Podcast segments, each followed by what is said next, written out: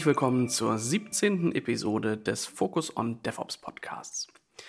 Dieses Mal sind wir wieder mit einer Container-Folge da. Das heißt, ähm, schwerpunktmäßig wird es heute um Kubernetes gehen und dabei nicht irgendein Kubernetes, sondern den Azure Kubernetes Service. Dabei bin ich auch heute nicht allein. Es ist schön, dass ihr wieder dabei seid der Christian und der Michael. Ähm, falls die anderen diese äh, vorherige Folge mit Microsoft nicht gehört haben, ähm, würde ich euch trotzdem nochmal bitten, euch äh, vorzustellen. Christian, wer bist du und was machst du hier? Ja, hi Enrico. Ähm, vielen Dank für die Einladung, ähm, heute über Kubernetes zu reden. Ähm, ich bin Christian Dennig, ich bin Cloud Solution Architect, sogenannter Cloud Solution Architect bei Microsoft ähm, und arbeite da in der Partnerorganisation mit äh, ja, Partnerunternehmen von Microsoft, wenn es darum geht, ähm, Applikationen in die Cloud zu migrieren. Und da ist Kubernetes äh, häufig ein Thema oder fast ausschließlich ein Thema mhm. mittlerweile. Und deswegen freue ich mich heute auf die Episode. Danke dir. Dann haben wir den Michael wieder dabei. Was treibt dich heute zu uns? Hi Enrico. Ähm, ja, ähm, ich äh, bin ja bei der SVA Cloud Software Architect und ähm, habe halt meinen Fokus auf, auf Azure als Cloud-Plattform mit all dem, was halt da so dazugehört, also der ganze DevOps-Bereich. Und ähm, ja, das ist halt nahezu unmöglich, da halt am AKS vorbeizukommen, um dort die Applikation zu hosten und damit arbeiten zu können. Und von daher, ähm, ja, mache ich da sehr viel mit und kann da, denke ich, auch ein, zwei Sätze zu erzählen. Mhm. Danke dir. Christian, wenn du den AKS-Service oder das Azure Kubernetes mal so in, äh, in zwei, drei Sätzen erklären müsstest, äh, wie wäre da so deine Antwort drauf? Was ist das, das eigentlich? Das ist gleich die schwierigste Frage zu Beginn, oder was? ähm, okay, in zwei Sätzen. Also ähm, wir bieten als Microsoft äh, den Azure Kubernetes Service an als sogenannten Managed Kubernetes Service. Ähm, äh, da bergen sich viele Dinge dahinter, aber ich würde mal sagen, das Wichtigste daran ist, dass Microsoft sich um die Control Plane kümmert für den Kunden, wenn er Kubernetes betreiben möchte. Das heißt, die ganzen Controller, äh, API-Server, Scheduler, äh, etcd etc. etc. Ähm, das läuft alles in einer Umgebung von Microsoft und der Kunde, der den Kubernetes-Cluster betreibt, der muss sich rein nur noch um die, um die Worker-Knoten erstmal kümmern. Ganz, ganz grob, High-Level gesagt. Jetzt gibt es den Service ja jetzt noch nicht, also noch nicht ewig in so einer Gesamtarbeitszeitspanne, die du äh, irgendwie so hinter dir hast. Ähm, dementsprechend, das Ganze äh, ist seit, äh, ich glaube, Mitte oder Anfang 2018 auf dem Markt. Wie mhm. bist du da reingekommen? Was hast du vorher gemacht und was ist eigentlich dein Background und warum machst du heute Kubernetes? Ja, also ich komme ursprünglich aus der, aus der Entwicklerecke. Ich habe äh, jetzt knapp 20 Jahre ähm, Entwicklertätigkeit oder äh, Entwicklungserfahrung, sagen wir es mal so, äh, auf dem Buckel und ähm, bin wahrscheinlich wie jeder in dem Umfeld erstmal über das Thema Container, Containerisierung von, von den eigenen äh, Services, äh, von den eigenen Applikationen dazugekommen. Und dann schaut man sich natürlich irgendwann um, ähm, okay, was gibt es denn für Angebote, um Container at Scale äh, zu betreiben. Und als ich mhm. damit zum ersten Mal in Kontakt gekommen bin, also mit dem Thema Orchestrierung. Da gab es noch, äh, also es gibt es heute immer noch, aber da war es noch äh, ein bisschen angesagter. Da gab es Docker Swarm, da gab es äh, DCOS, mhm. Mesosphere äh, und aber auch Kubernetes. Und ich habe angefangen bei Microsoft 2017. Da gab es noch den Azure Container Service, also ist der Vorgänger von, äh, von dem AKS. Und da hatte ich so meine ersten Berührungspunkte dann wirklich auch mit Kubernetes und auch durch Partner, mit denen ich dann zusammengearbeitet habe. So bin ich dazu gekommen. Also ursprünglich aus einer Entwicklersicht, mit der Entwicklerbrille auf und dann eben äh, Orchestrierung. Wie war das damals in dem, äh, in dem Azure Container Service? Ähm, also ich meine, irgendeine Art von Scheduling wird es ja da auch schon gegeben haben. Äh, war das irgendwas Bekanntes oder äh, war das noch zu einer Zeit, wo Microsoft versucht hat, was eigenes äh, zu bauen? Nee, der Azure Container Service war, wie soll ich das jetzt ausdrücken, so ein Proxy Richtung DCOS oder Richtung Docker Swarm oder Kubernetes. Also mhm. du konntest mit dem Container Service entscheiden, welchen Orchestrator möchtest du schlussendlich einsetzen. Und was dann die, die Magic dahinter war, ist, dass wir eben die ganze, das ganze Setup von diesem Cluster, also wenn wir jetzt mal von Kubernetes wieder reden, die Masterknoten aufzubauen, das Networking einzurichten, dass die Komponenten untereinander sprechen können, dass die äh, Firewall-Settings und so weiter, dass das alles passt und dass du dich dann mit der kubectl oder kubectl, gehen wir in den Kampf heute auch noch rein, eben gegen dein äh, entsprechendes Kubernetes-Cluster halt verbinden kannst. Genau, eine, also eine, schlussendlich war es nichts gemanagtes, sondern es war eine vereinfachte Art und Weise, so ein Ding einfach hochzuziehen. Hm, verstehe. Also äh, eher nochmal so der Versuch auch ähm, äh, in einem ähm, oder in einer Zeit, wo das vielleicht noch nicht ganz so gesetzt war, welcher Scheduler jetzt der beste ist oder ganz für welchen einfach. sich das nachher so ähm, oder was da nachher am besten dabei rauskommt, ähm, noch recht offen gehalten. Ich glaube, das haben viele gemacht. Ähm, war ja auch, äh, ich sag mal, zu der Zeit der Markt ähm, noch nicht so sehr auch in die Richtung Kubernetes gezwungen wurde. Ich glaube, das kam auch zwangsläufig durch die Community, äh, dadurch, dass es eben dann der CNCF gesponsert wurde und dann immer mehr und mehr ähm, stabiler wurde, das Projekt, ähm, dass dann irgendwann auch die Anwender gesagt haben, hey, ähm, ist ja schön, dass ihr einen eigenen Scheduler baut, aber ähm, es gibt hier dieses Kubernetes und das ist irgendwie groß ähm, und das macht Sinn und wir wollen das auch verwenden, weil es einfach, äh, weil die Community einfach gewachsen ist. Ähm, ich fand den, den Einwurf eben gerade schon, schon gar nicht schlecht. Ähm, Michael, aus deiner Sicht, ist es Cube Cuddle oder Cube Control oder Cube CTL? Bei mir ist es, bei mir ist es Cube CTL. Ich kann mich, ja. kann mich an die anderen Varianten irgendwie nicht gewöhnen. Also Cube CTL passt für mich, glaube ich, am besten. Und bei dir, Christian? Ja, ich äh, bin schon wieder der gleichen Meinung wie Michael. Ja, kubectl ist es bei mir auch. Ja, ich, ich finde das auch, das ist irgendwie, äh, hat sich das etabliert. Ähm, ist bei mir auch so, ich bringe das auch so bei anderen. Äh, dass, äh, wir, müssen das, wir müssen das größer machen, dass diese anderen Alternativen hier, wir, wir, brauchen keine alternativen Fakten. Ja. ja, okay, cool. Das heißt, ähm, eigentlich bist du dann ja schon seit, seit Anfang an äh, mit dabei ähm, als der Service halt rausgekommen ist und bis jetzt äh, immer noch und äh, tust da halt Dinge so drumherum. Was ist da so, so dein, dein Standard-Doing, ähm, was du so den ganzen Tag lang machst damit? Ähm, momentan, also in, in Corona-Zeiten, ähm, bin ich hauptsächlich mit der Ausbildung von, von Partnern in dem Bereich beschäftigt. Mhm. Ähm, also du hast es gerade vorhin ja schon erwähnt, das ist ein riesen Hype, Kubernetes, äh, die Entwickler, die, die sich irgendwie up-to-date halten, kriegen das alle natürlich mit und äh, ja, wollen auf den Zug auch aufspringen, sehen natürlich auch die Vorteile von so einem Orchestrator. Also spätestens, wenn du halt ein paar, paar Services am Laufen haben willst und willst dich nicht rund um die Uhr um diese ganze Geschichte kümmern, dann macht ja irgendwann ein Orchestrator halt Sinn. Da gibt es ja diesen Break-Even, sage ich jetzt mal, wo es sich dann lohnt, in so eine komplexe Thematik wie Kubernetes auch einzusteigen.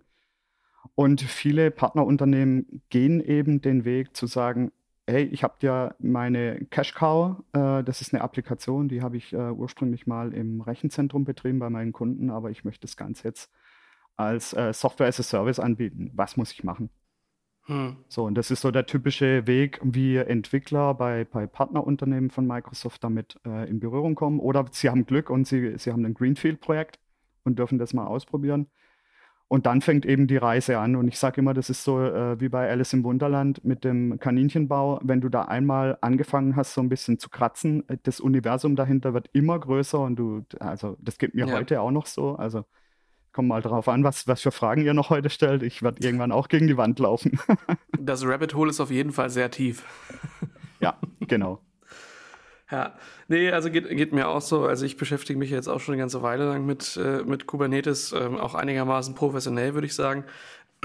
Das ist, ähm, also du kannst eigentlich gar nicht überall an allen Stellen ähm, ähm, aktiv mit drin sein. Es gibt immer irgendwelche Communities, wo was Neues hochkommt. Auch wenn man äh, bei Twitter und Reddit und sonst wo alles abonniert, ah, es hat gar nicht die Zeit äh, dich wirklich ins Detail in alles ähm, einzuarbeiten. Also das ist, äh, weiß ich nicht, das ist so wie, wie Netzwerk, ja. Das ist jetzt auch irgendwie ein Überbegriff, aber da drin stecken halt ultra viele Protokolle und einzelne äh, Bestandteile ähm, und jedes davon im, äh, im, in der letzten Detailtiefe auch kennen zu können. Ähm, ich glaube, das ist äh, gar, nicht, gar nicht so richtig möglich. Aber das ist ja okay, also ich meine, ja. Ja, das ist auch das Schwierige für die, äh, für die Leute, die, die wir da ausbilden. Ja, also hm. die sind sag jetzt mal, sehr erfahrene Entwickler teilweise, aber die müssen jetzt auch nochmal einen Schritt zurück machen und sich ein bisschen mehr auf die Basics wieder zurückbesinnen. Ne? Networking hast du angesprochen. Das kommt jetzt wieder auf, auf deinen Tisch hm. ähm, mit Kubernetes. Und, und, das meine ich, es, es wird ein bisschen komplexer, aber du gewinnst natürlich äh, durch so, so einen Orchestrator auch sehr viel dann. Ich meine, in der IT ist es ja schon, oder äh, ich meine, für diejenigen, die da auch agiler unterwegs sind und wo halt viel Bewegung drin ist, äh, es ist eigentlich nicht mehr der Job, wo du ein Produkt gut kannst oder eine bestimmte Disziplin gut kannst, sondern ich finde immer, das, worauf es ankommt, ist die, die Transferleistung, die jemand hinkriegt. Und äh, ich verstehe eigentlich äh, das, was ich mache, eher so darunter, dass ich Altes mit Neuem verbinde und man sich dann halt schnell in neue Themen einarbeitet, weil du immer wieder irgendwelche neuen Tools kriegst und dann musst du halt troubleshooten können. Das musst du einmal irgendwie ein bisschen lernen. Ähm, und ansonsten ähm, sieht da jedes Produkt irgendwie anders aus. Manche sind gut, manche sind schlecht dokumentiert, äh, manche haben einen standardisierten Installationsweg, andere sind wieder ganz anders und dann hast du da manchmal ein Make-File, manchmal ein Shell-Skript. Ne? Also das ist, äh, ist ja sehr divers. Äh, dementsprechend kann man, glaube ich, das Ganze gar nicht mehr so aus dem FF auswendig können. Fand ich aber damals immer sehr, sehr ähm, interessant. Ich habe ähm, viel so bei Service-Providern gearbeitet, wo auch viele so, ähm, ich sag mal, der alte Schlag ähm, Unix-Admins so war. Und mhm.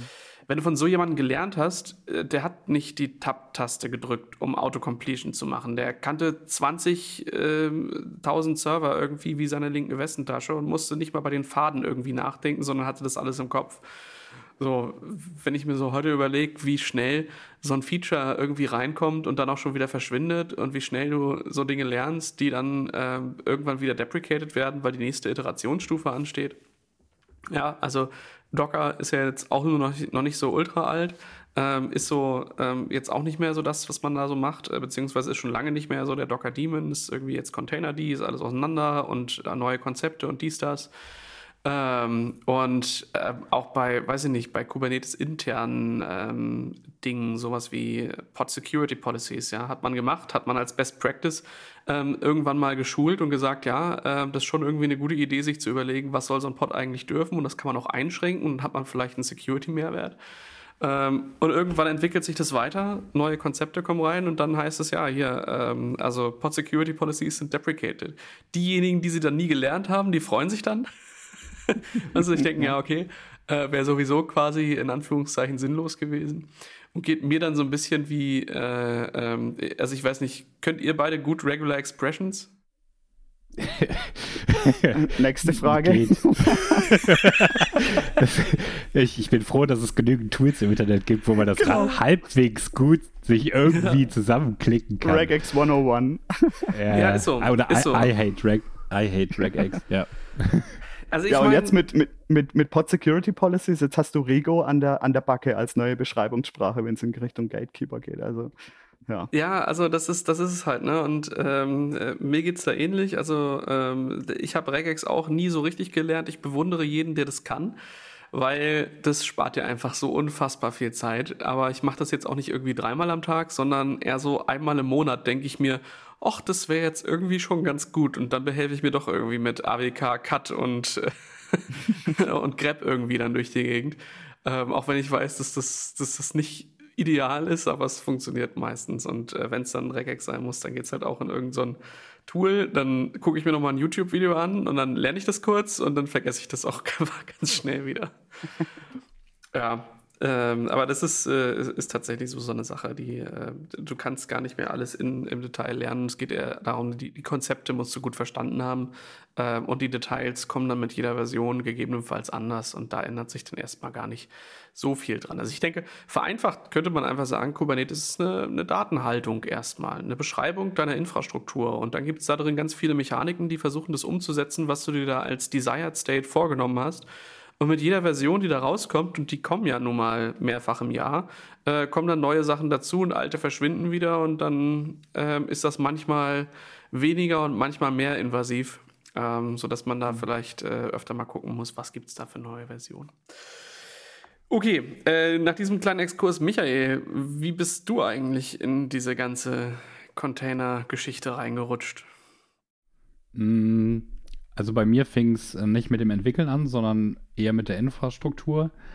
Äh, also quasi so die, die, die Zeit vor den Containern, zumindest Containern in der Öffentlichkeit. Also klar, äh, Infrastruktur, Administration, äh, Virtualisierung.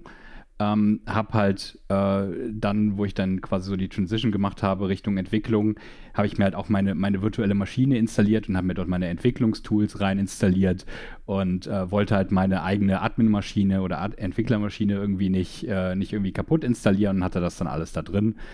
Und ähm, ging ja auch grundsätzlich erstmal ganz gut. Ähm, aber es war halt dann später eben im, im Entwicklungsbereich immer so problematisch, mit mehreren Leuten sich immer so das gleiche System zu halten. Das ging schon irgendwie mit Linux besser als mit Windows natürlich, ähm, aber es war irgendwie, irgendwie ja, nicht so optimal. Und dann ähm, war halt auf einmal äh, Docker da und äh, relativ einfach da. Und ähm, man konnte sich halt einfach äh, die Services, äh, die, die Datenbank, äh, all das halt einfach kurz in Docker-File irgendwie zusammenschreiben und mit einem äh, Docker Run beziehungsweise dann Docker Compose sich halt starten und sich einfach die komplette Konfiguration der Umgebung mit allen Ressourcen, die man halt hat, mit ins Repo legen und damit halt loslegen. Und ähm, ja, das ist halt, wie, du eben auch schon gesagt hast, ne, das ist ja, passt ja alles irgendwie so zusammen. Man muss halt irgendwie, man muss halt irgendwie so ein bisschen das, das Infrastrukturdenken haben, man muss ein bisschen das Entwicklerdenken haben und das alles kam halt da so zusammen. So, und dann hast du es halt auf deiner Entwicklermaschine und entwickelst damit und das ist auch alles cool. Aber du willst das natürlich auch irgendwie nach außen bringen. Ne? Es soll ja irgendwie gehostet werden und du willst deine Features da rausbringen und so. Und deswegen ähm, bin ich dann quasi eben von der alten VM zum Container, zur Containerumgebung und zur Containerumgebung auf Kubernetes gekommen. Und äh, das war so eher, das war so mein Werdegang, würde ich sagen, wie ich mich da so durchgehangelt habe. Hm. Ja ich finde immer, ähm, dieser, dieser, ähm, dieser Anspruch kommt ja meistens irgendwie daher, weil bestimmte vorherige Prozesse zu langsam waren. Ja, also es äh, so der Klassiker, ey, eine virtuelle Maschine bereitzustellen, es dauert irgendwie ewig.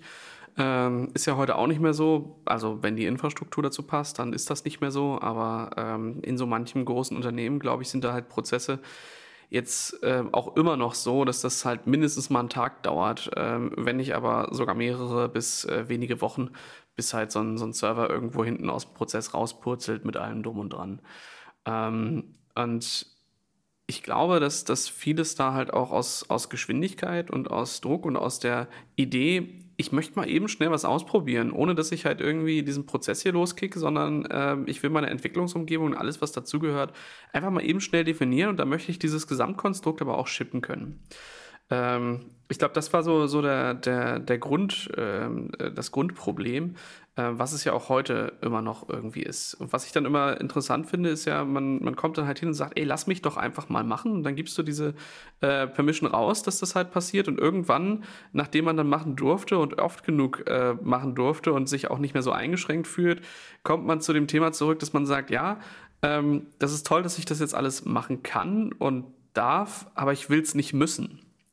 Ähm, und das finde ich ist dann immer ein, ein, interessante, ein interessanter Break-Even, wo sich dann auch rauskristallisiert, was sind denn die Themen, äh, wo, wo du so als Entwickler auch eigentlich gar keine Lust mehr drauf hast. Das ist immer, ich finde bei, bei Cloud-Projekten, äh, finde ich das immer ganz spannend, äh, wenn da ähm, wenn halt die Cloud neu ist und alle irgendwie mit den, Fußen, äh, mit den Hufen scharen und sagen, hier, gib mir den Account, ich will endlich machen, lass mich alles machen, ich mache das selbst, ist mir egal. Äh, Im Zweifel will ich nur deine Kreditkarte so. Und dann dauert das ein halbes Jahr oder ein Jahr und irgendwann sagen die, ja, aber ey, könnt ihr mal so äh, Authentifizierung für uns machen und das Backup, das ist auch irgendwie so ein Thema, äh, da immer drum kümmern, das wollen wir jetzt halt auch nicht. Ähm, und schwuppdiwupp kommt dann halt doch etwas, ähm, äh, was halt dann, äh, was die Entwickler sich halt geholt haben irgendwie, weil sie auch die Kontrolle einfach wieder über Infrastruktur auch zurückhaben wollten, wieder zurück zu diesem äh, klassischen Betriebsmodell. Und dann gibt's halt irgendwie diesen, diese Zusammenarbeit auf einer ganz neuen Ebene irgendwo auch. Ähm, deswegen, Michael, was sind denn so die Sachen, die du in der Container-Umgebung als Entwickler eigentlich nicht mehr machen möchtest? Uh, patchen Vor allen Dingen, also ich, ich, ich weiß nicht, wenn, wenn ich irgendwie, nehm, nehmen wir ein Frontend, als Beispiel, Frontend wird irgendwie über einen Container ausgeliefert oder, oder äh, egal was, egal was, irgendein Framework. Ähm, und äh, ich möchte halt, wenn der Container hochfährt, im Idealfall, oder wenn er ausgeliefert wird, im Idealfall, dass alle neuen Packages installiert werden, dass da äh, keine, keine Sicherheitslücken mehr irgendwie drin sind. Und vor allen Dingen möchte ich mich nicht selber darum kümmern zu schauen, wo sind Sicherheitslücken drin und ähnliches. Also sowas zum Beispiel finde ich, halt, mhm. Find ich halt ganz nett. Ich möchte mich nicht darum kümmern, das Betriebssystem komplett durchzuinstallieren und zu patchen und so weiter. Ich möchte halt, dass das irgendwie da ist und dass das halt schnell da ist. Also ähm, nicht, dass das irgendwie nicht Spaß machen würde an irgendeiner Stelle im Leben, aber äh, ich möchte das jetzt nicht jeden Tag machen oder mehrfach in der Stunde. Ähm, da verzichte ich dann doch ganz, ganz gerne drauf. Ja.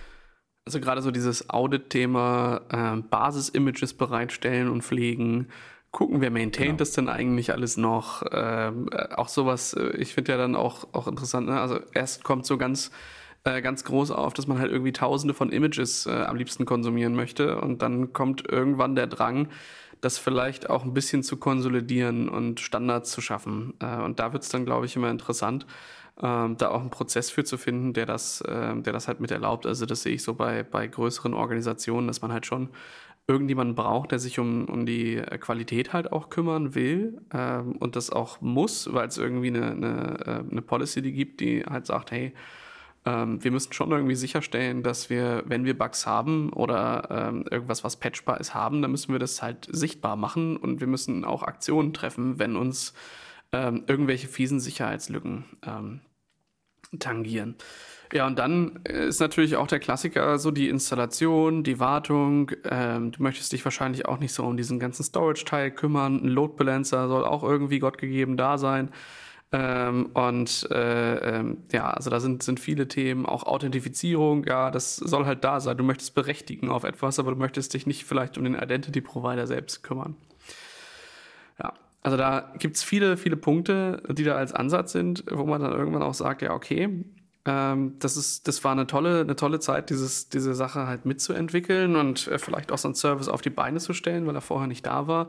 Aber irgendwann kommt man immer zu dem Punkt zurück, wo man sagt, hier, ich will mich eigentlich wieder äh, nach dieser spannenden Phase mal was anderes machen, auch wieder auf mein, äh, meine Kernaufgabe beschäftigen. Und die liegt ja nun mal bei dir in deinem Backlog, äh, in dem du Sprint für Sprint für Sprint ähm, irgendwelche tollen neuen Features einführen sollst äh, und dann auch wieder entsprechend produktiver ähm, bist. Wenn du die produktive Plattform hast, dann halt dich wieder darauf zu konzentrieren, ähm, auch Software-Features zu entwickeln. Genau.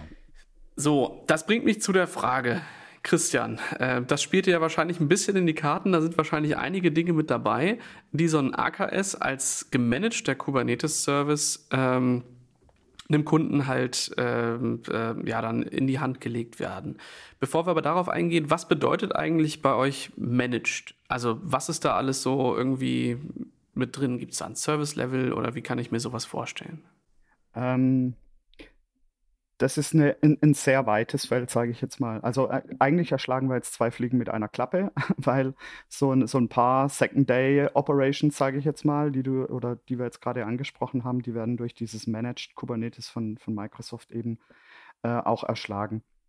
Ähm, das Thema SLA, ähm, äh, wenn wir das vielleicht mal als erstes ansprechen wollen, ähm, Microsoft hat ja eine, eine Free-Tier für, für den AKS, also die ganze Control Plane die betrieben wird äh, von Microsoft, die kriegt der Kunde umsonst. Das heißt, du bezahlst nur für deine Workerknoten, also für das, wo du deine, deine äh, Container, deine Pods zum Laufen bringst. Nur das steht später auf deiner Rechnung. Und für diese Free-Tier, dadurch, dass wir da kein, äh, kein Geld verlangen, kann wir auch keine SLA geben, ne, mit, mit einem finanziellen, ähm, finanziell gebackte SLA. Da gibt es eine SLO, eine sogenannte SLO, ein Service Level Objective. Das ist bei, ich glaube, 99,5 oder sowas für die Free-Geschichte, äh, dass deine äh, Control Plane einfach da ist. Es gibt aber noch ein, ein, ein Paid Offering, also wenn du sagst, okay, aus Compliance-Gründen äh, muss es aber ein Service sein, der SLA und auch ähm, finanziell gebackt ist. Wenn, wenn da irgendwie was äh, auftauchen sollte, dann hast du auch die Möglichkeit, so ein Paid Offering ähm, abzuschließen für, für AKS, also für die gemanagte Umgebung. Und äh, das ist aber trotzdem ein sehr, sehr schmaler Preis. Also viel Geld kriegst du da nicht mit. Es ist einfach nur die Erfüllung, ne? wir haben eine SLA, hm. äh, compliance-seitig. So, und was heißt jetzt gemanagt? Ne? Ich habe es jetzt schon ein paar Mal halt angesprochen. Ne? Die ganzen Services, die typischerweise auf den Masterknoten laufen, von einem Kubernetes-Service, die werden jetzt von Microsoft übernommen. Also, dass der Scheduler läuft, dass die etcd-Datenbank da ist, dass die entsprechend skaliert, etc., etc. Ähm, das sind mal die Dinge, die ich schon bei der Installation auch nicht berücksichtigen muss, weil ich muss, ich muss eben nicht wissen, okay, wie setze ich das idealerweise auf und wie setze ich das auch möglichst secure auf, dass da entsprechende, ähm, sag jetzt mal eine CIS-Benchmark oder sowas als Vergleich ähm, da auch herhalten kann. Ähm, Wenn es jetzt um diese ähm, äh, Day-2-Operations geht, also so typisch Patchen von, von Knoten, äh, OS-Upgrades durchführen, Kubernetes-Upgrades durchzuführen, etc., etc. Ähm, da haben wir ein bisschen einen Weg hinter uns. Das war ursprünglich alles möglich rein über die Azure CLI, also über die Kommandozeile äh, oder auch übers Portal natürlich. Ich denke schon wieder als Entwickler, ich lasse das Portal in der Regel weg. Ähm, also, dass du einfach nur einen Befehl absetzt oder eine Aktion in der, in der, im Portal halt ausführst und dann dein Kubernetes Control Plane updatest auf die nächsthöhere Version. Und wir kümmern uns darum, dass das halt in einer Art und Weise durchgeführt wird, ähm, dass dein Cluster trotzdem stabil weiterläuft. Genauso die Worker-Knoten, dass, dass ein sauberes äh, Node-Drain gemacht wird, äh, ein Corden, Ankorden etc. etc. Ähm, und dass deine ähm, Disruption Budgets und so weiter, dass das alles berücksichtigt wird. Also so in der Art und Weise, wie das Kubernetes-Projekt das auch entsprechend vorgibt, wie du Upgrades durchführen sollst. Hm. Ja, und das ist bei uns halt, egal ob du jetzt ein, ein, Cluster hast von 50 Knoten oder von drei Knoten, es ist ein Befehl. Ja, und dann läuft der Prozess von uns los. Wir, wir, wir hängen zusätzliche Maschinen rein. Maschinen werden gesäubert von Pods, äh, werden rausgehängt, das Upgrade wird durchgeführt, etc. etc. Und, und schlussendlich dann auch wieder reingenommen. Na, ähm, das sind solche Sachen. Wir, wir patchen auch die Betriebssysteme auf einer nächtlichen Basis, also wenn Security-Updates und so weiter anstehen. Dann spielen wir die auch ein. Es kann natürlich sein, ja, du musst eine, einen Knoten neu starten. Ähm, da gibt es jetzt wiederum Open Source Projekte, Curate genannt, der Kubernetes Restart Daemon, den du da einsetzen kannst. Oder was relativ neu ist, ähm, wir können auch den AKS auto-patchen. Das heißt, du kannst ein Zeitfenster vorgeben, das ist alles im Preview momentan. Ähm, du kannst ein Zeitfenster vorgeben, wo Microsoft für dich genau diese Dinge übernehmen kann. Das heißt, wir kommen sehr nah ran an dieses, äh, hey, du musst dich relativ wenig oder bis gar nicht mehr um deinen Cluster kümmern. Hm. Ja gut, ich meine, am Ende möchte ich dann wahrscheinlich schon gerne wissen, wann mein Cluster gepatcht wurde, weil wenn halt eine Deprecation drin ist, dann äh, kann es dann nachher passieren, dass meine CI/CD-Pipeline halt failt. Meine im Cluster befindlichen Objekte werden ja migriert, das ist ja logisch. Ähm, aber meine Spec-Files, die sich außen vielleicht befinden, dann entsprechend nicht. Also da, äh, aber das gibt man ja an, dementsprechend äh, wird man wahrscheinlich ja auch früh genug merken, wann denn jetzt äh, tatsächlich was auf eine neue Version gezogen wird, richtig? Äh, genau, also wir, äh, du sprichst das Thema dann auch supportete Versionen an und wie, wie ist da unser, unser Zyklus? Also natürlich als äh, jedem Entwickler, den, mit dem ich äh, oder Entwicklerin, mit äh, dem, der ich bei Partnern zu tun habe, sage ich immer, hey, haltet äh, Augen und Ohren offen auf die Kubernetes ähm, Release Notes, weil da kommen natürlich immer die äh, deprecated Dinge als erstes, äh, dass ihr merkt, okay, Deployments sind jetzt aus dem Beta-Stadium raus und ihr werdet ein Problem haben, wenn ihr da noch V1 Beta äh, als Angabe habt oder mhm. irgendwie sowas in die Richtung. Ähm, aber wir, ich, ich, glaube sogar in dem speziellen Fall haben wir sogar aktiv ähm, die, die äh, User informiert, dass da was ansteht. Achtung, passt auf, ähm, da, da gibt es Änderungen, die euch vielleicht äh, ins Knie schießen. Ja, logisch. Woran ich gerade, äh, apropos ins Knie schießen, äh, gedacht habe, ist, ihr ähm, betreibt ja im Prinzip die Control Plane dann für mich. Ähm, Gibt es da eine, ähm, oder äh, wie setzt ihr das um, dass die Control Plane dann nicht von äh, Usern, ich sag mal, zweckentfremdet wird? Also ähm, ich könnte ja jetzt anfangen, ähm, einfach zu sagen, hey, äh, dann spare ich mir jetzt die Datenbank, ich packe das alles in etcd, alle meine Daten sind in Custom Resource Definitions äh, und dann sollt ihr mal klarkommen mit eurer Control Plane, die äh, 20 Gigabyte groß ist oder größer.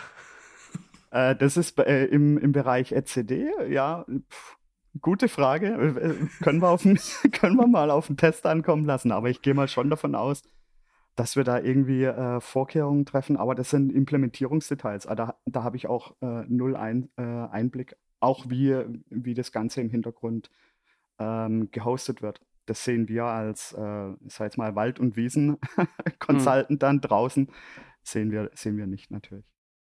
Hattest du mal einen Fall, wo du ähm, einen, einen Bug gefunden hast und der dann halt äh, so gefixt wurde und du da halt mit in diesem Prozess mit drin warst? Oder ist das so ähm, nochmal eine ganze ähm, Ecke weiter von dir entfernt so? Also die Bugs, die mich betreffen, die sind dann eher im Kubernetes-Projekt ähm, an sich äh, drin. Also jetzt äh, so typischerweise so die, die DNS-Geschichten mhm. mit dieser Race Condition, die da mal war, wo dann die DNS-Abfragen fünf Sekunden, also ich glaube, das Thema ist ja immer noch nicht durch, das kommt immer mal wieder, auch bei Core DNS, ähm, dass es da Probleme gibt. Das sind eher so meine Probleme. Also jetzt speziell das ähm, Kubernetes Cluster. Gut, es kam, mal, es, es kam mal vor, relativ am Anfang von AKS, dass zum Beispiel dann ein Upgrade nicht sauber durchlief und so weiter. Ähm, aber da sind wir auch direkt dann, entweder wir haben einen Ansprechpartner bei Engineering, den wir mal kurz anpingen können, hey, ist da was bekannt ähm, und tut sich da was aus eurer Seite, äh, auf eurer Seite? Aber in der Regel haben, sind wir auch direkt auf den Support dann angewiesen, weil wir dürfen ja und wir können auch nicht direkt in diese äh, Umgebung dann auch von Kunden reinschauen, sondern es muss dann auch zwangsläufig Compliance technisch über den Support laufen. Hm. Ja gut, macht Sinn, macht Sinn. Michael, aus deiner Sicht, ähm, was sind denn so die Sachen, die du besonders ähm, an, dem, an dem AKS äh, so über die letzten, ich weiß nicht, du arbeitest ja wahrscheinlich auch schon jetzt deutlich länger als ein Jahr damit, äh, wenn nicht sogar länger. Wie, wie lange arbeitest du damit schon eigentlich? Hm, müssten drei Jahre sein, ungefähr. Zwei bis drei Jahre müssten es sein. Also auch schon ja. so quasi seit, äh, seit Anfang ja. an äh, mit genau. dabei gewesen. Was sind denn für dich so die Sachen, ähm, die du absolut ähm, äh, zu schätzen gelernt hast, dass die da sind äh, und die, die äh, weiß ich nicht, Dinge, die dir am meisten so im Alltag auch helfen? Hm, das sind ein paar Sachen und die sind nicht alle zwangsläufig natürlich zur gleichen Zeit irgendwie dazugekommen. Ne? Das ist, ist ja dieser, dieser Prozess, ne? wie sich der, wie der, der Service sich an sich äh, irgendwie weiterentwickelt. Also, also grundsätzlich äh, kann man jetzt vielleicht ein bisschen ähm, Cloud-Anbieter unabhängig sehen, ähm, ist natürlich die Möglichkeit, sich das aufgrund des Managed eben, beziehungsweise in der Cloud, sich einfach relativ schnell hochzuziehen natürlich. Ne? Man bräucht, braucht eine Entwicklungsumgebung, ähm, man möchte innerhalb von 30 Minuten meistens, also wenn man sich alles runterdefiniert hat in Terraform oder ähnlichen Sachen, hat man dann seine Clusterumgebung meistens halt in 10 Minuten und kann damit arbeiten. Ähm, möchte man sich halt schnell seine Entwicklungsumgebung hochziehen ähm, und kann sie natürlich auch dementsprechend schnell wieder abreißen. Ähm, das ist zum Beispiel eine Sache, da äh, lege ich halt viel Wert drauf, dass es halt schnell funktioniert. Das Ganze natürlich auch entsprechend in eine CICD-Pipeline zum Beispiel einzubauen. Also wir, wir, reden, wir reden ja nicht mehr davon, dass wir Cluster komplett irgendwie vorhalten müssen oder so, nur weil da halt über einen Tag über irgendwie in Software-Tests durchgeführt werden. Wir reden ja mittlerweile schon davon, dass wir nur für den Testzeitraum uns ein Cluster erstellen, dort alles rein deployen, alles durchtesten und gegebenenfalls wieder abreißen. Äh, solche Sachen zum Beispiel. Ähm, und dann natürlich auch ähm, ja, später halt im, im kompletten Lifecycle. Also wenn man das in eine wenn man eine in eine Kundenumgebung, eine Applikation deployt, ähm, möchte man ja auch, dass das Ganze entsprechend abgesichert ist. Also dass der Cluster abgesichert ist, dass man da, äh, dass man da entsprechende Azure-Features nutzt. Also nehmen wir mal eine komplette oder direkte Integration in Azure AD, dass nur die Leute wirklich auf den Cluster drauf dürfen, erstmal, die überhaupt in einer Azure AD-Gruppe drin sind. Also du, man will halt nicht alles nochmal auf dem Kubernetes-Cluster für sich selber irgendwie regeln. Man möchte einfach sagen, hier, die Person kommt irgendwie in eine AD-Gruppe und die Sache ist halt durch.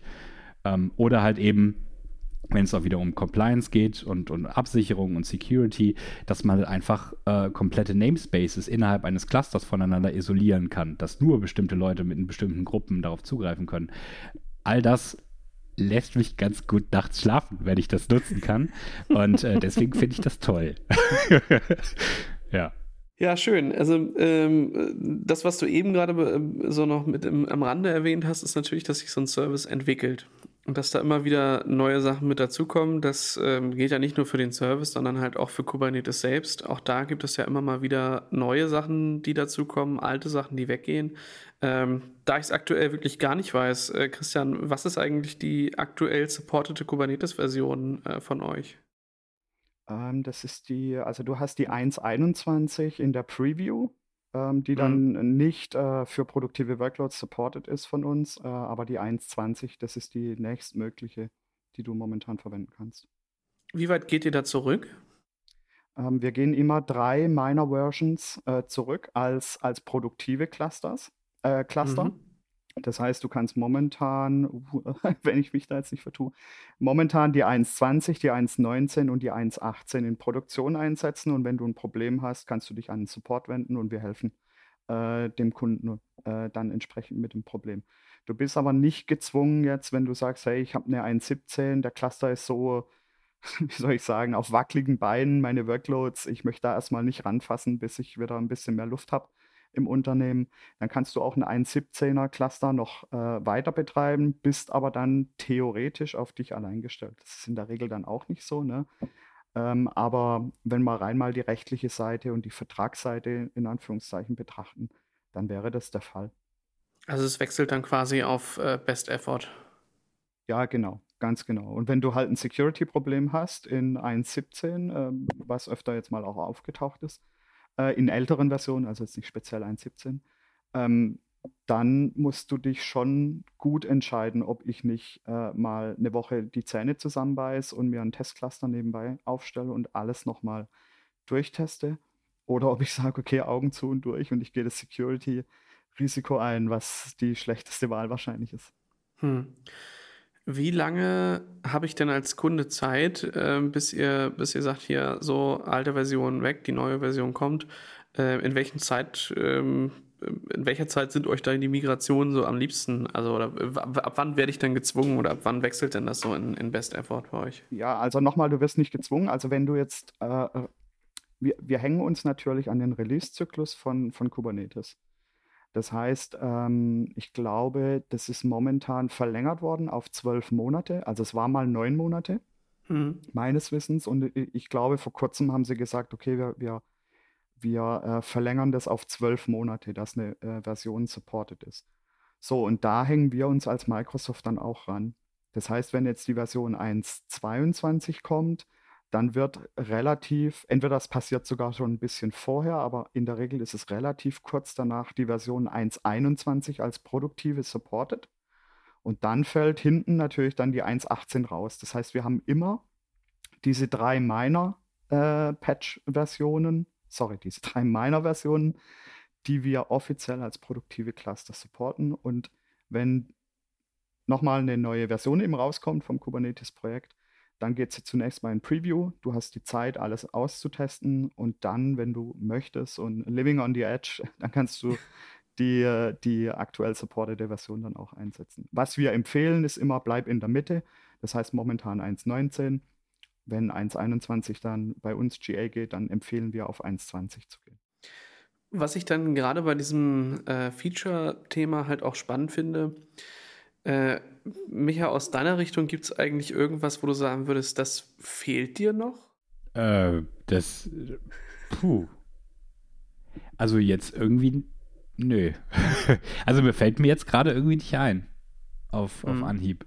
Also im Grunde genommen für, für, für das, was wir jetzt aus der, aus der Softwareentwicklung äh, da so benötigen, ist halt alles entweder halt mit einer direkten Integration halt da. Also wie gesagt, wenn wir halt Fokus auf Azure haben, Integration in die Services, ich kann Keyword nutzen, ich kann Application Gateway nutzen, ich kann mir da automatisch Storage generieren lassen, der, in den ich halt eben, äh, wenn ich den Daten mal persistieren muss, äh, Sachen reinschreiben kann, äh, wird mir auch alles abgenommen, mehr oder minder, wenn ich es einmal definiert habe. Das ist halt alles da. Ähm, gut, wenn halt mal Features, ich sag mal, nicht direkt da, ich, klar, wir reden halt jetzt hier wieder von, von Containern, ähm, wir können das ja alles erweitern und in irgendeiner Form über APIs und weiß nicht was verknüpfen. Fehlt mir, reicht mir das normale Azure Monitoring irgendwie nicht aus, dann packe ich mir da halt einen Prometheus Container drauf und ziehe mir da eben die Metriken raus oder ähnliches. Also es gibt halt irgendwie für alles irgendwie eine Lösung. Also entweder sie ist halt direkt da mit direkter Integration oder man holt sie sich halt eben durch entsprechende Container bzw. externe Features dazu, die aber gefühlt dann halt auch in bestimmten Zyklus wieder in das normale Feature-Set mit reinwandern. Also das ist halt dieses, ich sag mal, ich meine, es ist ja schon, es ist ja schon sehr, sehr erwachsen, aber erwachsener werden von irgendwie einem Dienst. Einfach Schritt für Schritt. Also, ja, also ich, vermissen tue ich eigentlich, glaube ich, glaube ich, nicht so wirklich was, nee. Und das könnte mich jetzt schon fast zu, der, ähm, äh, zu dem Punkt bringen. Es sind ja gerade wieder einige Sachen mit dazugekommen. Ähm, Christian, du hattest es im Vorgespräch schon erzählt, dass da, ähm, dass ihr da gerade halt auf der Bild so die ein oder andere äh, Neuigkeit halt auch habt. Ähm, von daher erzähl uns doch mal ein bisschen so über die aktuellen Neuigkeiten, die uns so die letzten, ähm, weiß nicht, ist das Wochen oder wie lange ist das her? Äh, wann war die Bild? Letzte Woche? Vorletzte Woche? Vorletzte, Vor, vorletzte glaube ich. Ja. Also was mein Highlight-Thema äh, auf der Bild war, ähm, ist die, die Geschichte mit äh, Arc, Azure Arc mit Kubernetes und da in Kombination mit den Azure App Services. Ähm, was sich dahinter verbirgt ist, du kannst einen äh, oder auf einen bestehenden Kubernetes, also machen wir mal den einfachen Fall, du hast ein AKS-Cluster in, in Azure und du hast jetzt als Kunde die Möglichkeit, die bekannten Plattformdienste, also PaaS-Services von Azure, wie, die, wie der Azure, äh, Azure App Service, äh, wie, also die Web-Apps, Logic-Apps, Functions, äh, sogar das API-Management etc. etc. kannst du auf einen Kubernetes äh, laufen lassen. Ähm, das heißt, wenn dir Kubernetes viel zu kompliziert ist als, äh, als Entwickler und du warst die ganze Zeit unterwegs mit den Azure App Services und du, du fandest es super, dass da äh, Custom Domain gleich dabei war, dein SSL-Zertifikat war da, du, du konntest skalieren von Anfang an ähm, ohne große Probleme. Also sehr viele Dinge, wo du dich auf Plain Kubernetes halt natürlich äh, nochmal kümmern musst ähm, als Entwickler oder als Ops-Kollege. Äh, äh, ähm, das kriegst du mit den Azure App Services dann geschenkt. Das heißt, die, diese Control, also diese, diese ähm, Anwendungsschicht von Azure kannst du jetzt auf einen Kubernetes-Cluster deployen und kannst dir eine eigene Azure Region aufbauen, die dein Kubernetes-Cluster darstellt und du sagst einfach im Portal äh, genau den gleichen Weg wie früher, hey, ich möchte einen App-Service deployen, aber das Ziel ist meine eigene Region die von meinem Kubernetes-Cluster abgebildet wird. So, und das.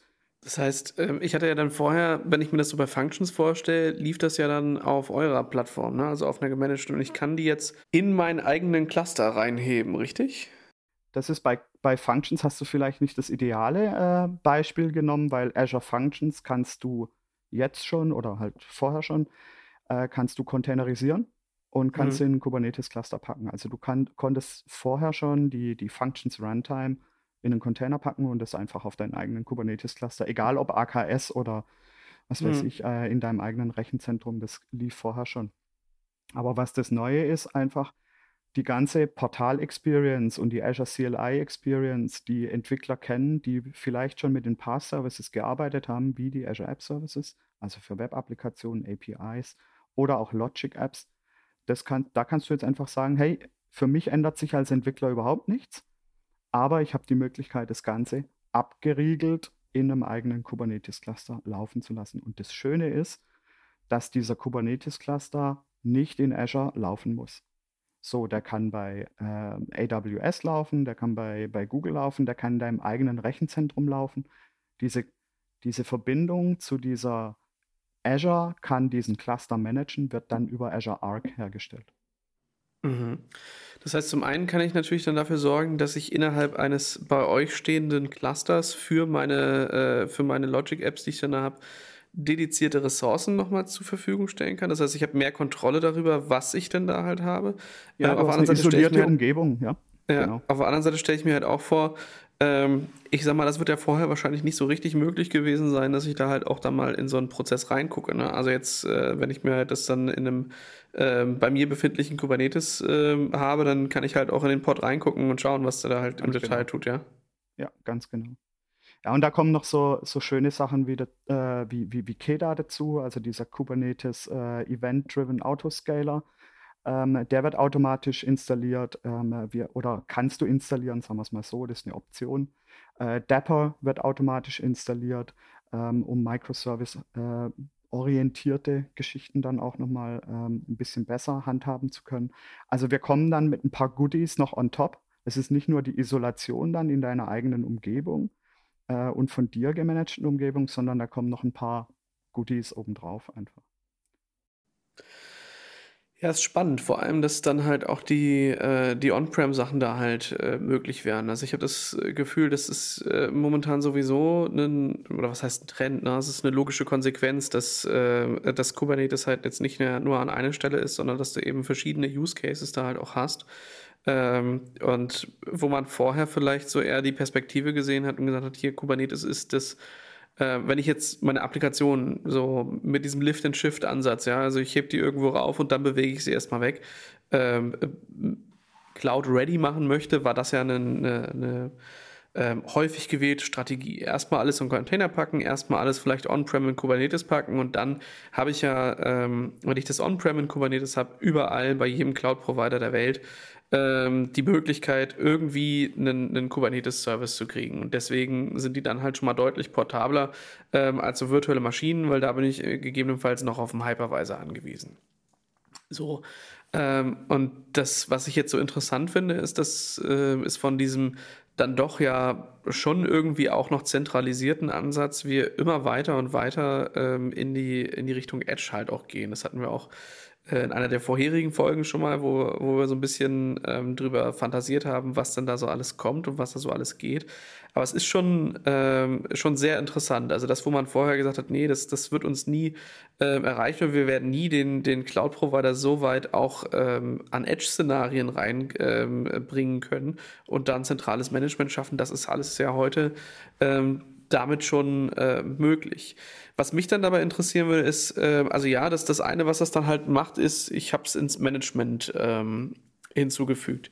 Ähm, was ist der Level an Support, den ihr dann noch on top bringt? Wahrscheinlich nichts erstmal innerhalb des Kundenclusters, richtig? Äh, innerhalb des Kundenclusters erstmal nichts, ne. Genau.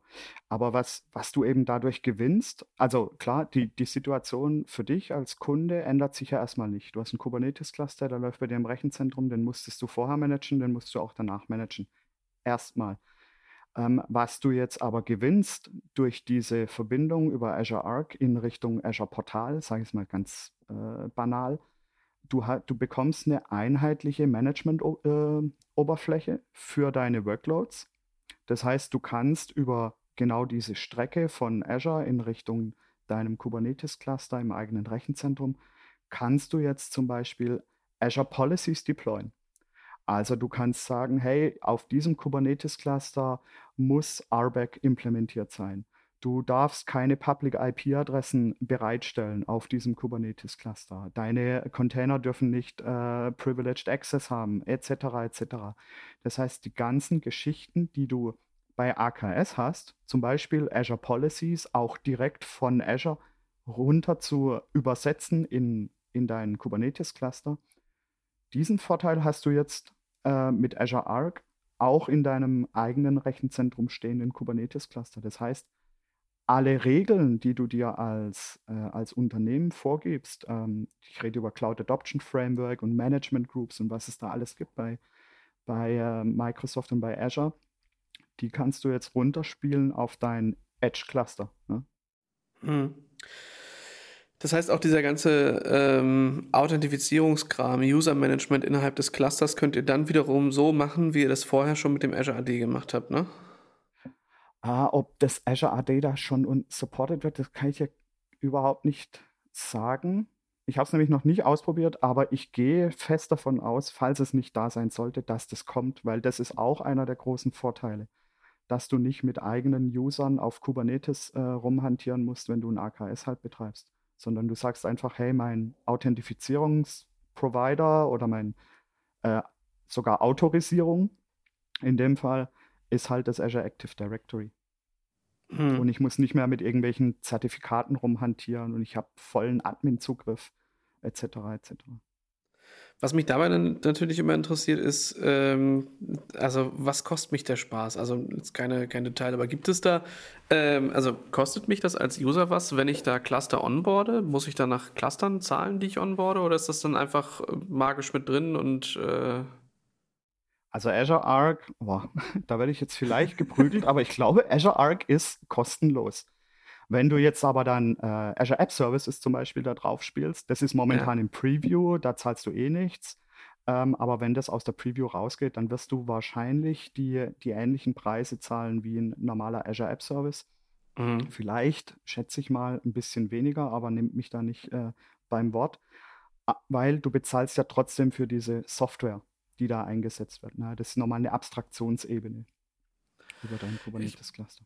Es ist schon spannend, ja. Also da die, die, äh, die verschiedenen ähm, Multicluster-Szenarien halt auch drin zu haben.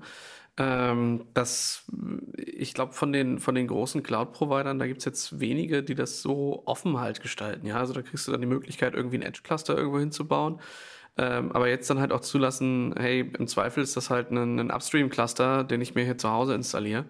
Äh, und der kriegt dann halt einen Agenten deployed und ist dann von euch gemanagt und ihr bietet daraufhin dann äh, versionskompatible äh, Mehrwertservices, ähm, die mir das Management dieses Edge-Clusters dann so einfach machen, wie es halt, ähm, äh, ja, wie es halt auch äh, bei normalen AKS-Clustern halt ist ist schon eine, eine, spannende Geschichte und äh, wahrscheinlich, äh, also weißt du da mehr darüber, warum ihr das, äh, diesen Service erschaffen habt? Also was euch da äh, so sehr in diese Richtung bewegt hat? Ne, also du hast das Thema ja schon angesprochen, ne? Edge Computing. Ja, also die, die Firmen beschäftigen sich natürlich damit, äh, die Workloads möglichst nah an die, an die User auch zu bekommen. Und du hast äh, teilweise dann halt genau solche Fälle, wo, ähm, wo du halt ein Kubernetes-Cluster vielleicht on-prem brauchst.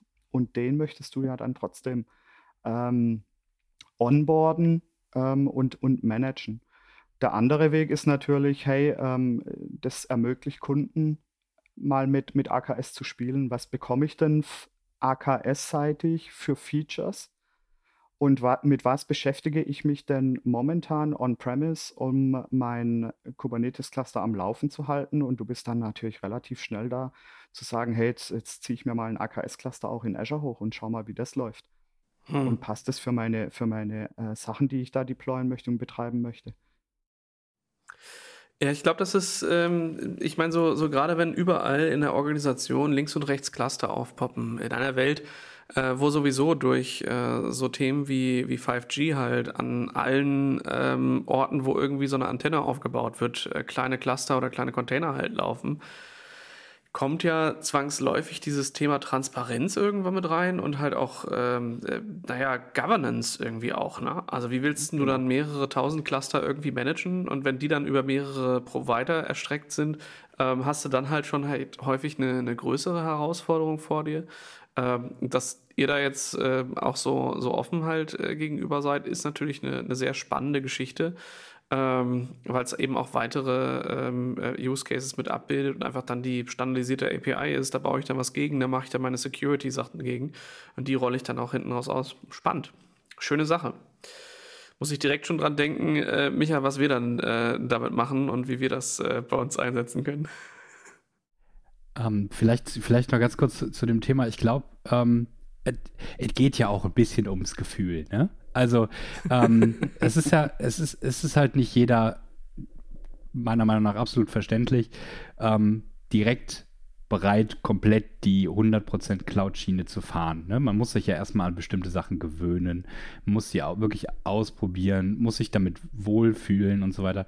Und wenn man halt eben diese, äh, diese Transition halt einfach dann äh, geschmeidig hinbekommt, ähm, fühlt man sich halt auch einfach besser. Also es ist wirklich, ne, das ist, darum geht es ja auch. Es geht, es geht nicht zwangsläufig immer nur um die, die Effizienz in irgendeiner Form, sondern man muss halt auch damit klarkommen. Und ich finde, sowas ist halt eine ganz, ganz schöne Sache, um das hinzubekommen. Ja, du kannst ja mal die Hände schmutzig machen, ohne dass du, so wie du sagst, den, den vollen Schritt in die Cloud dann auch machen musst. Aber ich kriege ja. ein Gespür dafür, wie, wie, wie handelt das Microsoft, ähm, was, was bietet es mir an zusätzlichen Features, Security, Governance, was du angesprochen hast. Und das ist schon mal, ähm, ich glaube, echt ein großer Vorteil, wenn du einfach äh, Cluster, die irgendwo stehen, onboarden kannst in deine Management Plane, also Azure-seitig, Cloud-seitig. Und bietet euch auf der anderen Seite dann auch gleich die, äh, die Möglichkeit zu sehen, was andere Kunden so eigentlich für andere Kubernetes-Distributionen verwenden. Was aber, also ist ja nicht schlimm. Also, das würde ich jetzt nicht unterschreiben. nee, alles gut. Aber das ist äh, äh also äh, klasse Feature ähm, oder äh, Neuigkeit da im Endeffekt. Ähm, was mich direkt dazu bringt, dass ich eigentlich denke, äh, Micha, wir müssen uns mal einsperren und das mal ausprobieren. Ich will das mal in Action sehen. Ja, ja. Ist aber ist bestimmt ja nicht, ja nicht das. das ja. ja, das ist, ist, ja nicht das, ist ja nicht das Einzige. Ne? Das ist ja. Äh, haben wir ja schon öfter drüber gesprochen, das ist so viel. Ne? Auch zu Anfang das ne? Rabbit Hole. Ähm, es ist so viel, was alles ausprobiert wird. Ich, ich muss ja nur dran denken, wenn wir uns, äh, wenn wir uns dann tagsüber Links hin und her schicken und ey, guck dir das mal an, guck dir das mal an, das müssen wir ausprobieren der Tag hat nur 24 Stunden, oh mein Gott. Ähm, ja, da gibt es eine Menge auszuprobieren, ja. Also wenn ich, wenn, wenn ich da nochmal reingrätschen darf, ähm, weil du mich gefragt hast, hast, okay, was ist denn so das, das, das Highlight? Also für mich ähm, ist das Highlight eigentlich, dass sich dieser Service stetig seit 2018 in die richtige Richtung entwickelt. Äh, dass es immer einfacher wird für, für Entwickler, für Ops-Leute, äh, so ein Kubernetes-Cluster einzusetzen. Wir kommen immer mit neuen Add-ons und Add-ons heißt, dass wir so, äh, was der Michael angesprochen hat, ne, es gibt für alles ein Open-Source-Produkt. Äh, äh, Wenn mir irgendwas fehlt, dann kann ich das auf ein Cluster einspielen und ja, dann, dann habe ich aber das Management von dieser Komponente an der Backe. Ne? Also wenn es jetzt um Secrets-Management geht oder sowas wie ähm, Pod Identity, Security, KEDA etc., wenn es um Skalieren geht. Ähm, und was Microsoft in dem Bereich halt macht, ist, wir kommen immer mit zusätzlichen Cluster-Add-ons. Das heißt, du musst dich um diese Komponente dann schlussendlich auch nicht mehr im Management kümmern, weil die ist dann dabei bei Kubernetes und dann ist sie in unserer Verantwortung.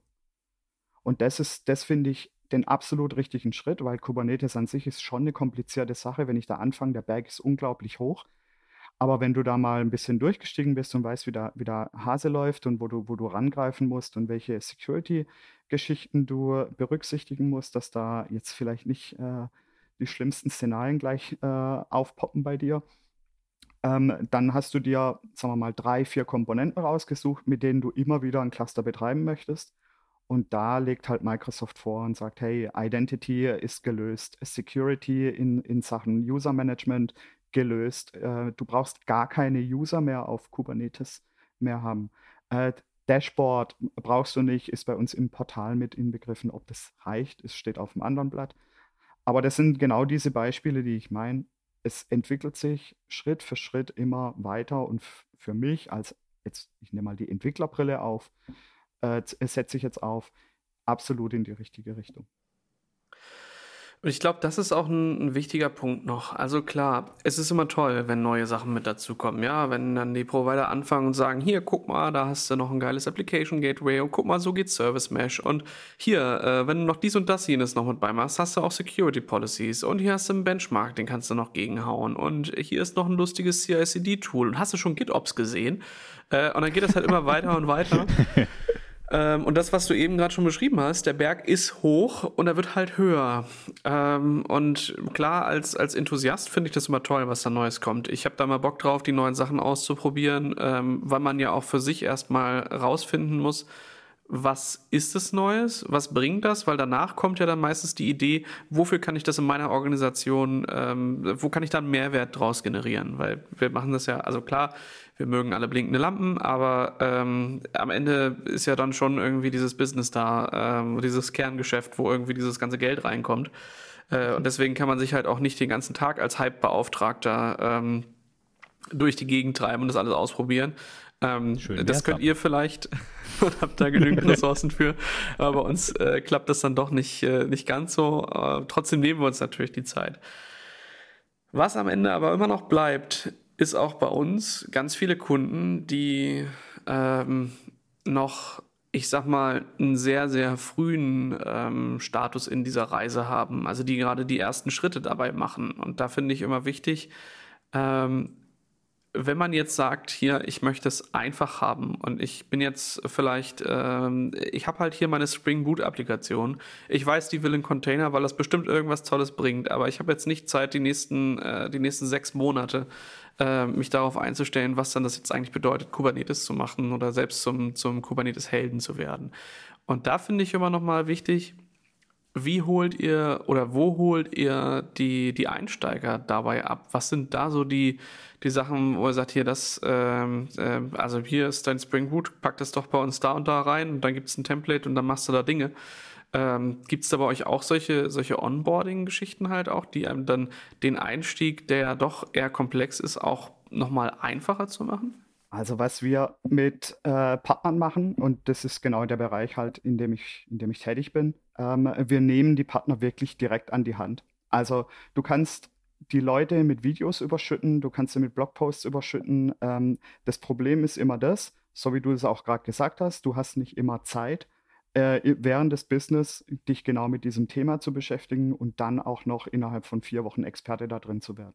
Was immer Experte bedeutet in dem Bereich. So, ähm, was wir eben dann mit, mit Partnern machen, wir nehmen sie an die Hand und wir begleiten sie bei einem, bei einem Projekt. Und da fangen wir wirklich bei den absoluten Basics an. Ähm, Container, also wir gehen nochmal den kompletten äh, Containerbereich mit Ihnen durch. Was ist denn Docker? Wie ist Docker äh, aufgebaut? Aus welchen Komponenten? Wie sehen Images aus? Wie sieht Docker Networking aus? Und so weiter. Und wenn du die Kom äh, Konzepte mal verstanden hast, dann findest du dich in Kubernetes relativ schnell zurecht, weil eben sowas wie Networking und so weiter läuft da eben auch so. Wenn ich weiß, wie ich in einen Docker-Container rein exekuten kann, dann kann ich das auch mit der kubectl. Kriege ich das hin. Hm. Ähm, so, das heißt einmal das ganze Operative, wie kriege ich meine Workload erstmal auf dem Kubernetes-Cluster drauf, äh, ohne sie direkt jetzt mal zu erschlagen. Und dann sie aber wirklich an die Hand zu nehmen und sagen, hey, die Reise ist jetzt leider nicht zu Ende. Sorry, wir haben einen Ingress deployed, wir haben vielleicht einen Cert Manager deployed. äh, du, du darfst dich jetzt eine Weile freuen, aber es geht halt leider weiter. ja.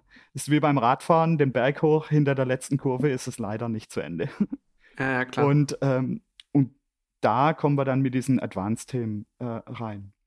Und das ist, glaube ich, dann, da, da ist der, der große Augenöffner dann von den, von den Mitarbeitern, Mitarbeiterinnen, wenn es heißt, hey, wie sichere ich meine Workloads in Kubernetes ab? Wie kann ich Prioritäten vergeben? Wie kann ich affi mit Affinitäten arbeiten? Wie kriege ich Stabilität?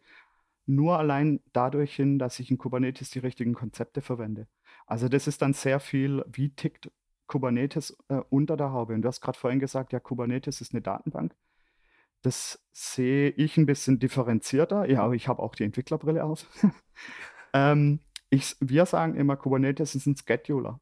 Im, Im Kern ist Kubernetes einfach ein Scheduler, der weiß, okay, in meinem Cluster laufen diese Workloads, ich habe die und die Maschinen zur Verfügung und die haben diese Eigenschaften. Da ist eine GPU drin, da ist keine GPU drin hier habe ich noch so und so viel CPU frei, Memory frei und so weiter. Und äh, wie du das alles beeinflussen kannst zum Wohle von deiner äh, Applikation, auch mit Availability Zones äh, zu arbeiten, etc. etc. Ähm, da kommt dann das große, der große Augenöffner bei den Leuten. Und da gibt es Angebote von Microsoft, die sind, die sind gut, das sind Videos, das sind Blogs, die nehmen dich 50 Tage an die Hand. Da gibt so es so ein Kubernetes Learning Path aber wie bei allem, ey, du musst dir die Hände schmutzig machen. Du brauchst jemanden, der dich über die Hürden schubst, wenn es irgendwo mal klemmt. Und das ist nochmal in Corona-Zeiten haben wir ausschließlich, machen wir solche Trainings und, und begleiten die Kunden da und die Partner. Und das bringt mhm. auch was dann. Ja. ist ja im Endeffekt auch das, was wir, äh, was wir halt machen. Und auch da, ähm, also ich gehe mir manchmal schon selbst ein bisschen auf die Nerven, wenn ich das tausendste Mal erkläre, ähm, was denn jetzt eigentlich ein Layer in einem Docker-Image ist und ähm, dass jetzt irgendwie so ein Container auch eine Prozessisolation ist und äh, erstmal auch die, diese ganzen Standards erstmal, ähm, ich sag mal, auch das, was sich so an falschem Wording, was andere Dinge äh, impliziert, quasi wegzubringen. Ja, Container-Virtualisierung finde ich da ein schönes Beispiel äh, weil es ist halt keine Virtualisierung. Also zumindest nicht auf dem, was die meisten so als Virtualisierung verstehen. Ne? Und da musst du dann auch abholen. Ich finde immer das schönste Ergebnis ist so, wenn, wenn die Leute dann so ähm, innerhalb des Kubernetes irgendwann gemerkt haben, so ja, okay, ich habe jetzt hier so ein paar Spec-Files und die mache ich jetzt ran und auf einmal habe ich hier äh, eine Applikation aus mehreren Komponenten in fünf Minuten ans Laufen gekriegt wenn die dann Revue passieren lassen, was das denn jetzt bedeutet hätte, ähm, mit virtuellen Maschinen, die erstmal zu installieren, den ganzen Kram da reinzubringen, die richtigen Repositories zu organisieren, dann zu schauen, wie wird denn die Datenbank jetzt konfiguriert, brauche ich da noch irgendwas, den Service zu starten, zu enablen, all diese ganzen Sachen und Dinge, die da notwendig sind. Und die dann einfach merken, so was, das, so einfach war das jetzt mit den paar Specs und dann gehst du halt ein Stückchen weiter und nimmst halt Helm äh, als, als Template-Mechanismus, sagst, mhm. ja, hier und ähm, also das Ganze können wir jetzt auch mit dem Helm-Chart in zwei Sekunden machen. Und dann geht es halt immer weiter und weiter. Aber es ist halt wirklich so. Ähm, also natürlich kannst du diese ganze Komplexität von einem weg abstrahieren und sagen, hier ist die magische API, die macht halt Dinge. Ähm, aber ich finde es halt doch irgendwie schon schöner, wenigstens mal gehört zu haben, was die, die unteren Layer ähm, da halt machen. Genauso wie du halt in einem Betriebssystem auch schon wenigstens so ein bisschen verstehen müsstest, was passiert denn da jetzt, äh, wenn die CPU-Load hochgeht? Was bedeutet denn das jetzt wirklich und wann ist denn das jetzt zu viel? Und was passiert denn, wenn zu viel ist? Ja, also es ist schon irgendwie wichtig zu wissen, wenn dein Memory alle ist, ja, dann ist er halt alle. Und es ist genauso wichtig zu wissen, äh, wenn dein Scheduler halt nichts über deine Applikation weiß, dann kann der auch nur schlechte Entscheidungen treffen. Ne? Ähm, und sowas kommt dann da halt mit rein. Ja, ähm, hast du zum Abschluss noch so das eine oder also noch ein, ein weiteres äh, Knaller-Feature, was da noch mitgekommen ist? Oder ähm, ich sag mal in Anführungszeichen, war es das schon? Ja. Also von den, von den wirklichen Highlights, äh, das waren die zwei, ne, dass du Kubernetes über Arc managen kannst und dass du auf Kubernetes dann die App-Services äh, deployen kannst und at the Edge betreiben. Ähm, der Rest, der angekündigt wurde, ähm, das sind dann genau diese kontinuierlichen äh, Weiterentwicklungen, Verbesserungen ähm, innerhalb von AKS wird in Azure betrieben, also Add-ons etc. etc.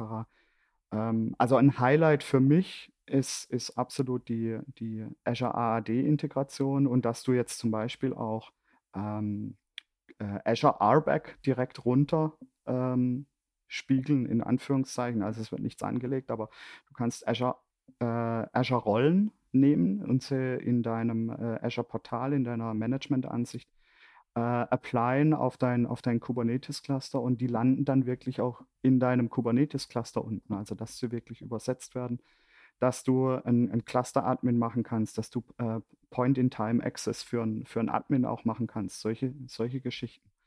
Ähm, also sehr viel im Betrieb und sehr viel auch äh, im Bereich Security, wo es sich in die richtige Richtung entwickelt. Und dann haben wir natürlich mit den äh, angesprochenen Sachen wie KEDA, Dapper und so weiter.